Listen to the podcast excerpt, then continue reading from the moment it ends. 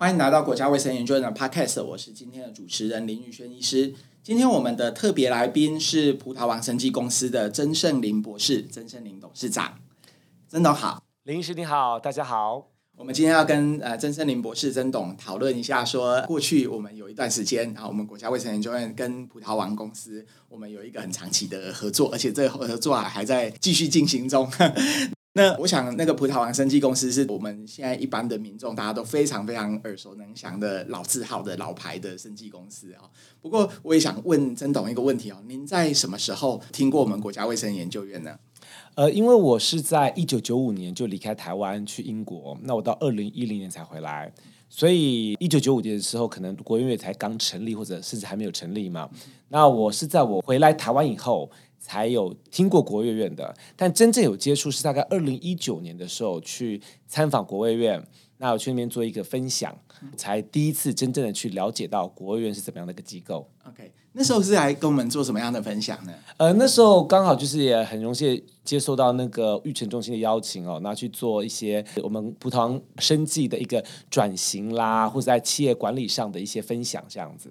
可以跟我们也简单介绍一下内容吗？很多我们的听众朋友们应该也很好奇。哦，内容啊，因为我是家里的老幺，我是二代嘛，哦，葡萄王是我父亲所创立的。那葡萄王今年是第五十二年，明年要迈向第五十三年，然后一九六九年成立。刚刚讲到我在英国十五年，所以呢，我回来台湾以后呢，那加入了这个家族企业，然后从一个那个四十几年一个上市公司，但是因为我父亲本身也不会用电脑，那也是从他以前英国五十八年创业，其实公司的管理上呢都是维持的比较旧的模式。那进来之后呢，我是怎么样去把它做了一些转型，甚至来做了一些改变，怎么做一些创新。所以主要是在着重于在几个范畴里面跟大家讲说，尤其里面有有一些有跟现在很夯的议题，像数位转型，为什么把它数位化、系统化？那还有在组织上做哪些演进？那还有一些新的在行销上，怎么去把一个比较老字号的品牌，让年轻人更认识这个品牌，那让年轻人有认同感，所以大概是这样的分享。因为我们现在很多都是大家用听这个 Podcast 的听众朋友，其实很多人可能也都知道我们曾董啊，是从小我们看那个葡萄王很多的广告里面的主角，应该有人知道吧？我觉得那个其实对了，我以前当过我们家自己产品的广告童星这样子。那呃，曾董是离开台湾在英国，刚刚这样算起来十五年，十五年对。OK OK，那曾总的博士也是在英国拿到的，对，我是在苏格兰的 Glasgow 的那边 Strathclyde University，我拿的主攻是行销，所以那时候在我们国院二零一九年的分享，呃，除了分享之外，还有什么样的契机可以跟我们国院啊做任何的合作吗？哦，有，其实后来就是因为刚开始先去分享，那后来呢，因为我跟国务院的连接主要是来自于那个育成中心的一个蔡主任，还有跟梁院长，因为那时候其实我跟。梁院长跟蔡主任的缘分是在阳明大学的时候，因为我回台湾的时候呢，我第一次去被大学邀请做育成中心的分享，其实就是阳明大学，所以那时候就去了做一些分享，而且分享大概两三次哦，不止一次而已，所以一直就有这个缘分。然后呢，也因为这样的关系，所以当蔡主任到了国务院之后呢，他再度邀请我去。然后后来，国运有很多的一些计划，像科普计划啦，经济部的一个创新育成的关键企业的一个计划，哈，那也是他们邀请我成为关键企业，然后去辅导一些新创的一些公司。那我也很愿意，我觉得这个是很好的一个计划，所以我也有参与在里面。所以只要国务院有邀请我，其实我大概都很愿意参与这样子。比较好奇就是说，呃，曾董是一个在业界也算很有实务经验的人。哦，没有没有，不敢。那像你们这样子一个企业的掌舵者哈，你们对像国务院也好啊，或以前的呃学校也好，你们怎么看待像我们的呃创新育成中心？因为毕竟我们的学研机构做的都是非常纯粹的研究，那呃做很纯粹的研究要符合当地的哈，比如说台湾的这些市场，还有台湾的这个市场的趋势，您通常会怎么看待我们这样子在在学研机构的创新育成中心？其实哦，我在跟国务院有接触之前，我并不是很清楚。其实我们公司早就有跟国务院有一些连接。但是我们的研发部门，就是我们有一个就是生物科技研究所，其实本来就有对接的窗口。我是在比较管理职这边，我比较那个蛮细的嘛，所以我比较不是那么清楚。那以往都会觉得国务院就是很多的就是研究嘛。嗯、那但我们觉得是企业，我自己会觉得怎么样把研究出来的东西跟企业来做连接，对会有些好的东西不仅于只在研究阶段或 paper 阶段，怎么样可以让它商品化？因为我相信很多机构研究的东西都很好。可是你要真的能够让它去造福人群的话，你还是要把它变商品化。嗯，所以我觉得当时有邀请，就是说国务院这边跟我想说，哎，如何跟企业做连接？我觉得这是很好的，往前跨了一步。因为我发觉身边有很多的一些就是研究单位，就只是做研究。对对，那一样的，其实我们自己公司的研发部门也是嘛，就是说大家研究出来，除了商品化之外，怎么样能够让它叫好又叫座？嗯，我觉得这个其实是要怎么样去环，就把它连接起来。我觉得这是很重要的一个课题。OK OK，在那个对话的过程中，有没有发现说，呃，哪些东西就刚好是可能国务院正在研究的，或者是学研单位正在研究的，也正是你们业界在研究的东西呢？很多东西不见得是研究，可是有时候可以互补，哦，或者是国卫院它。辅佐的，就像说刚刚讲到那个关键企业，我们是关键企业嘛。那辅佐一些新创企业里面，那像有一家企业呢，他们是一个蛮新的东西。然后呢，当时因为我是属于他们的关键企业，算是他一个 mentor 那样子。那我有带他们就先参观来，跟我们公司研发做交流。那后来呢，就发觉他们可以检验的东西，其实刚好我们也可，就是我们会有机会给他们生意。对，因为我们研发的同事本来是要请一些老师去做一些研究，然后发觉他们所他们公司的那个服务跟产品，其实就可以帮我们去测出我们要的东西。嗯哼，对他们讲，他们新创企业嘛，他们有拿到葡萄牙一笔订单，对我们来讲，他做出来的东西也很精准，甚至时间也比我们本来要请学校老师帮我做的时间还要短。哦，OK，对，我觉得这个就是蛮好的一个连接，这样子，对。如果像刚刚曾总讲到的，没有那样的一个机会，你们本来有想要做这样的检测的时候，你们我们本来是要透过学校的老师跟害了一位助理嘛，对，对不对？然后在实验室里面做研究，嗯、然后测出我们看看这个结果是不是我所预期的这样子嘛。嗯、然后通常要比较久的时间，嗯、好，那但是因为这个新装其实他们用的是不同的一个检验方法，从血液里面可以检验出来，对，所以整个就是有点加速我们要做的研究。嗯、好，那我们。甚至还有跟我们共同发表了 paper，哦，可是他发表 paper，其实他应该今年发表 paper，可是他发表 paper 的时间，如果我们用原本的模式来做，可能到这时候都还没有，才刚做完研究而已，所以那个时间真的有加速。对，那我觉得对双方来讲，我也蛮开心的，因为我是他们的 mentor，我可以诶帮助到他们，然后他们对我们企业也是有帮助，所以我觉得是一种那种互惠这样子，好，那大家互相共同双赢，那我觉得这是其实是蛮好的一种合作方式。那曾博士其实也是算行销的博士，那也是经营有成的管理者。那也很好奇，就是说，像您怎么看我们在啊学研单位里面，我们做出来的某些的研究的成果哈？如果可以给我们指点一些行销管理的技巧在里面的话，不敢啦。我觉得其实大家都很努力啦，不止国院，其实就像我讲我们自己的研发中心好了。嗯、其实研发的人很执着、很专业的，对，平常他们专注的都是研发，对。所以有时候可能会比较在实物面了，或者是说在市场端、在商业端，可能比较不知道说前端的思考点。所以以我们自己来讲，有时候我们要怎么样拉近研发跟业务端的语言，其实这是一个学问呢。所以后来像我们来在我们公司，我就架了一个 PM 部门，好，就是一个产品计划室。那 PM 的部门的人，其实他本身也是要有一些专业背景。以我们公司来讲，他们可能是食品背景，可是营养师是。那可是他又比较不是那么的。纯研发，他有一点市场面，因为营养师可能也在业界有待过，嗯、所以他会串联这两边的语言。嗯、对，所以我觉得说，其实也不难说说什么指导，我只是觉得说，有时候可能在中间的这个串联还蛮重要的，因为每个人都会觉得自己做出来是最完美无缺的嘛。嗯、可是有时候市场面都有没有办法去理解？就像说我们财务的人，常常有时候讲的太细的时候，其实很多人也听不懂。所以有时候我请他报告的时候，我说你要转换成一般大众听得懂的语言。嗯、所以像像我们的财务长说要报告什么事情的时候，他都会先找一个完全不懂的人来先来试讲，讲完他说你懂不懂？他说不懂，好，我就改我的讲法。所以我觉得这个也是用在在研发端来讲，也是就是怎么样把它转换成就是说大家可以接受的，或是说会真的是有兴趣的，或把它怎么样变成一个商机。我觉得这个在中间的串联就是一门功夫的这样子。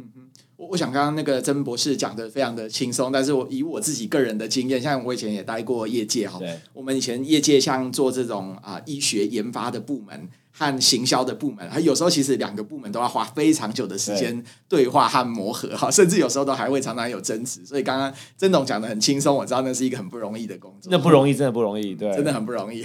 OK，曾总刚刚有讲到说，在我们。国卫院有做过一个呃创新育成种种的分享，其实也很想了解说，哎，曾总那时候刚回来台湾的时候接掌这个家里面的公司哦，怎么为啊、呃、这个家里面的公司葡萄网生技公司做做个组织上面的变革？呃，因为我那时候二零一一年回来嘛，那那时候我是担任我父亲的特助，我父亲是董事长，然后所以我就是在。诊断一下，看公司有没有一些可以再做一些改变的地方。但那时候其实我们蛮讶异的哈，因为葡萄王二零一零年公司大概只有三分之一的人在用 email，他全部都几乎都纸本作业。因为我父亲本身不用 email，所以很多东西是他手稿手写的公告，然后贴在公布栏上给大家看这种模式。哦，所以没有 email。那二零一零年还在用三点五寸的磁碟片，然后呢，开会也不太会用都不用简报。就是口述而已，因为很多人也不知道怎么做 PowerPoint，所以因为我以前最早是在电子业哦，对，我在电子业五年过，所以那个脚步也很快，所以回到传产的时候真的是觉得很不习惯，所以就要一点一点的慢慢的，就是说可能甚至我们还要开班授课，教大家用 Excel，教大家怎么做 PowerPoint，然后呢也甚至教大家怎么就是说要帮每个人设立好呃公司的 email 账号。对，好，然后开始导系统。我们是一个工厂，可是我们并没有那个 ERP 的系统，嗯、所以我们开始导系统。然后葡萄二零一零年是一个上市公司，我们竟然没有 ISO 哎、欸，嗯、我们那时候只有呃 CGMP 跟食品 GMP，可是并没有 ISO，、嗯、所以我们要导 ISO，导很多的认证。嗯、所以其实一路走来还蛮就是改变了蛮多的啊。嗯、尤其那时候公司的组织大概平均年龄是四十六岁，对，那很多人他一辈子就待过。葡萄王这家公司，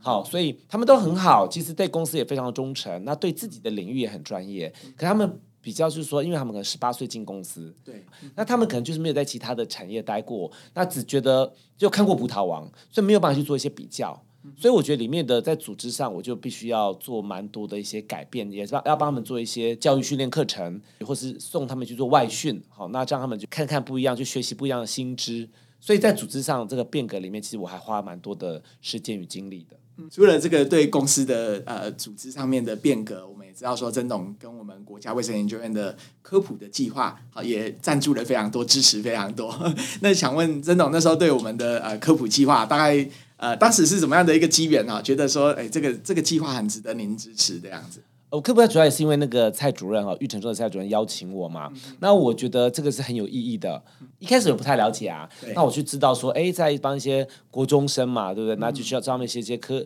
就是科普，那给他们一些就是科学的这些。那我觉得真的是蛮好的，蛮特别的。那所以那时候我们公司也有派人去参与。然后那时候记者会的时候，我也有出席哈。所以我会觉得说，这是非常非常非常有意义的一个活动。来的人真的其实比我们想象的还要多，就代表其实他们。他们对这样的活动是有兴趣的，好，那我觉得，因为这是蛮有意义的活动，我觉得，因为我我那个年代在国中都是比较填鸭式的教育，对，就是读书本背。那我觉得，如果可以把它生活化，可以变得说就是比较活泼啊，比较那种让你学习的方式。其实我那时候可能。在这方面的那个分数就不会那么差，对。可是那就是我们老师就是背课本嘛，那你不会呢，没有达到标准，那就用藤条打你那样子啊，说 对对这样。可是我我觉得现在的方式是比较活化，那也比较生动，比那种科普这个计划是真的是让呃学生们去参与，那一个嘉年华的一个互动摊位，我觉得这样的方式其实是真的让让年轻学子在吸收上，我觉得是会有很大的帮助。嗯哼。我自己有一个观察哈，就是说，呃，可能是因为台湾的这种科学普及教育哦，越做越好，对，就好像说像现在那个 COVID-19 的疫情，诶，其实大部分的连谈话性节目啊，哈，还是一般的路人甲、路人乙都可以对像疫苗啊或什么药物哈，大家也都可以去谈论他们的一些差别啊，谈论他们的一些比较。那特别又是像呃葡萄网这样的一个生技公司，也很好奇说，像呃在我们葡萄网生技公司里面的员工，大家对于这种。呃，医药生技产业，大家的一些呃基本的素养也好啊，或者是那个教育训练哈，大概我们以往都是怎么做？其实我们的同仁基本因为自己做保健品的，而且我们刚刚我刚刚讲到，我们最早是药厂起家，所以呢，其实基本上公司的同仁对不管是药啊，或者说对一些保健品都有一定的概念。对，那对公司的一些素材，所以在保健品，因为有些同事可能甚至年轻人，他进葡萄王的时候，他二十几岁，当然不会去接触保健品。对，他进来之后，因为常常接触，他们就会自己会呃耳濡目染这样子。其实新人进来，我们会有一个呃 GPS 巡逻，就是新人我们带他去访看我们所有的工厂，然后有教育训练课，他会告诉，甚至到我们的生物科技研究所去告诉我们是怎么发酵的。好，就让他们有知道公司的诶不同的厂，不同的我们有什么生产线，我们有什么发展什么样的原料，好，什么什么样的产品。相对的，那当然平常呢，我们大概就是在每半年我们都会有一个半年会，可是在那个会议里面也会去宣导一些我们想要。宣导的，因为每个部门会，大部分的部门都会报告嘛，行销也会报告这一年我们做了什么，我们明年预计要做什么，研发也会报告我们现在做什么，可是我们未来想要做什么，所以也就这样的交流哈，其实大部大家会能够去了解公司在做什么，那公司有什么产品这样子。嗯哼，OK，我也比较好奇的是说，像呃一个这样子老字号的葡萄王生技公司啊，那呃在。像啊，公司里面的人才的部分，你们有呃很密切的，像跟大专院校里面做这种生物科技的大专院校。做任何的一些合作啊，或者是呃人才上面的一些流通或了解吗？有，因为我们其实我们公司收蛮多实习生的哦。好，然后呢，很多各大，而且要进，因为名额有限，所以都要老师要要那教授推荐才可以进来。是的，所以我每年都会有大概很多所的大专院校，那甚至一年收到八十，现在有时候会超过一百多个实习生，也有是海外来的。对，哦曾经有过孟加拉来的，有法国的。有北欧的那样子的实习生，然后所以我们跟学校啦，跟一些呃，就是说不管说是一些国家机构啦、国务院啦，跟一些医院，那产官学，我们都有三方的很好的合作。是，对。我我觉得不只是合作哈，也很想问，就是说从啊业界很实务的角度来说，觉得像我们各大专院校里面的这种生物科技的教育哈，呃，可能有哪些部分需要再再多加强一些？这个我因为这很专业，我不敢说要怎么加强了。但是我觉得，如果不只是生物科技，我觉得自己的经验是说，学校教的跟进到工作以后，其实真的还是有落差。对，我觉得学校教的是一个很好的一个基础，一个 foundation。可是呢，真的。我举，因为我本身是行销，我举行销来讲，在学校读行销的时候是教比较想法创意哦，几批呀、啊，几批这样。可是他不会教你要怎么掌控预算哦，是对不对？他只是跟你讲说哦，你什么？所以很多的一些新人进来公司以后，如果行销，他们就会当然有很好的想法，可是。那很贵耶，有些东西你可能不符合我们的预算，不可，所以这一点就是说，有些跟实际面，他发觉这个学校老师没有教，嗯、对，所以一样的，我觉得有些研究在做研究的时候，其实不管研究上面也是要有预算的考量啊，对不对？对对，因为你很多研究是无止境的，嗯、可是什么时候对我来讲，哎，这个东西有没有办法成为？有时候可以把它那个投资，对，可是投资下去你要投资多久？嗯、那有没有办法投资到最后说，是不是真的可以成为成为一个？商机还有投资报酬率有没有办法？因为这样是企业点来讲，你你投资是真的要看到未来嘛。嗯嗯。可是如果投资下去，发觉可能那个未来有些公司就是哎钱都烧完了，可是没有办法把东西做出来。所以在我的角度来讲，要怎么去衡量达那个平衡点，其实还蛮重要的。所以我认为每个研究都有它的专业在，也有一定有它的一些 end benefit。可是哪一些东西是应该要更？我举例来讲哈，很多的一些研究，如果说这个东西。我看的角度就会说，很多哎，这件事很特别。可是我以我企业主的角度看，可能会说这个东西是它是比较特定族群，还出去比较广。我觉得其实刚刚郑总讲的虽然是很客气，但是我自己很有感觉。我想要诶回应两个我自己感受到的例子，就好像说呃医学院哈，我自己是医学院出身的，对医学院在三四十年前哈，在医学教育里面可能完全没有在讲沟通技巧的这个部分。嗯但是可能在我读医学院的二十几年前，那时候就开始，所有全台湾的各大专院校的医学院都会教沟通技巧。然后呃，有点对应到刚刚曾总讲到的，说，哎，感觉啊、在一个研发端，特别又是在业界里面的研发单位，您觉得说他们可能要懂得。财务啊，哈，要懂得预算的规划啊，要懂得行销。那确实啊，在好像呃一两个礼拜前哈，那个科学最顶尖的有一本期刊叫做《Nature》哈，它里面就有一篇文章，也是说他认为现在的博士生和博士后研究员有一个很重要的训练，是要训练怎么学会编列财务预算。好，研究室里面的。就最简单的那种财报哈，财务预算，还有就是要怎么样练习说，把自己的研究跟啊一般的普罗大众跟他们来讲，说自己做的很高深的研究是什么。所以其实跟哎曾总刚刚讲的完全都是不谋而合的。那我觉得曾总讲的很客气，但是呃或许真的可能从曾董的这个角度来讲，我我觉得诶可以很直接的说。或许可能在不久的未来，我们学校里面生物科技的学系，可能在行销或者在那个财务规划，可能都应该要当当一个必修课。我觉得这还蛮重要的，哎，这样他看得更广。但是研发的有他接下来的专业啦。对，那在等就想说沟通还蛮重要的，因为有时候真的不同的部门的时候跟沟就会有很多的一些冲突。对，这是为什么我会要设一个 PM 部门，让他在中间做协调这样子。对。也好奇问一下，呃，曾总，所以就是说，您或者是我们葡萄王生技公司的呃同事，我们有在当啊、呃、这种大专院校的呃业师嘛，就是企业的。有哎、欸，有的时候就是像我本身自己有在东海也有兼课，但是比较是属于 EMBA 比较管理职的，好，东海大学。那当然我们有着一些我们的生物科技研究所的几位，有时候会做一些客座，有些是在学校也是做一些讲师，都有，我们都会有。那像呃，在我们国家卫生研究院的分享，除了刚刚讲到的呃创新育成计划也好啊，或者是啊、这个科普的计划，能不能也也讲一两个例子，好，跟我们听众朋友们呃分享一下您印象深刻的一些经历？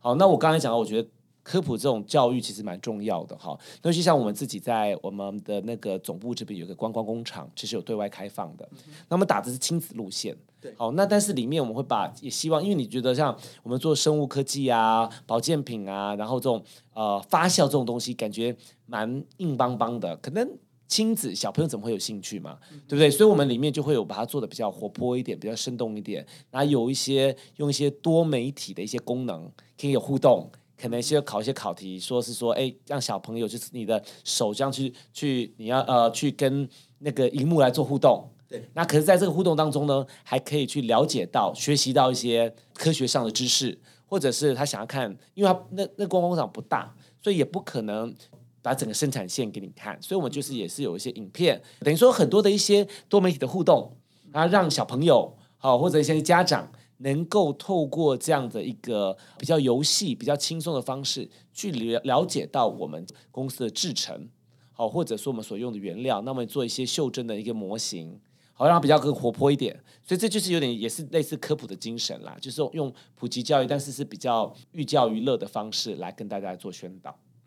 今天我们 Podcast 非常荣幸能够邀请到葡萄王生技公司的曾盛林博士、曾盛林董事长。那我觉得说，在今天的访谈，其实我们也是算曾总给我们上了一课。没有，不敢，不敢。对对，因为我觉得就是刚刚曾总有提到的啊、呃，在啊、呃、学研单位还有跟啊、呃、生技的产业在合作的过程中，很多其实像刚刚曾总提到的，您的。呃，专长像行销，还有你实务的管理经验，其实对我们未来，我相信不只是大专院校，对学研机构来说，也是一个非常重要的必修课。那我觉得对啊、我们国家卫生研究院来说，其实也是一个。非常好的机会，哈，能够跟业界的伙伴啊，有在这个创新育成的合作的机会，然后也有能够得到啊业界对我们的科普计划的一个支持。那今天非常荣幸，也很高兴能够邀请曾董。那欢迎大家继续收听我们国家卫生研究院的 Podcast，我们下期见。好，谢谢大家，谢谢大家，拜拜，拜拜。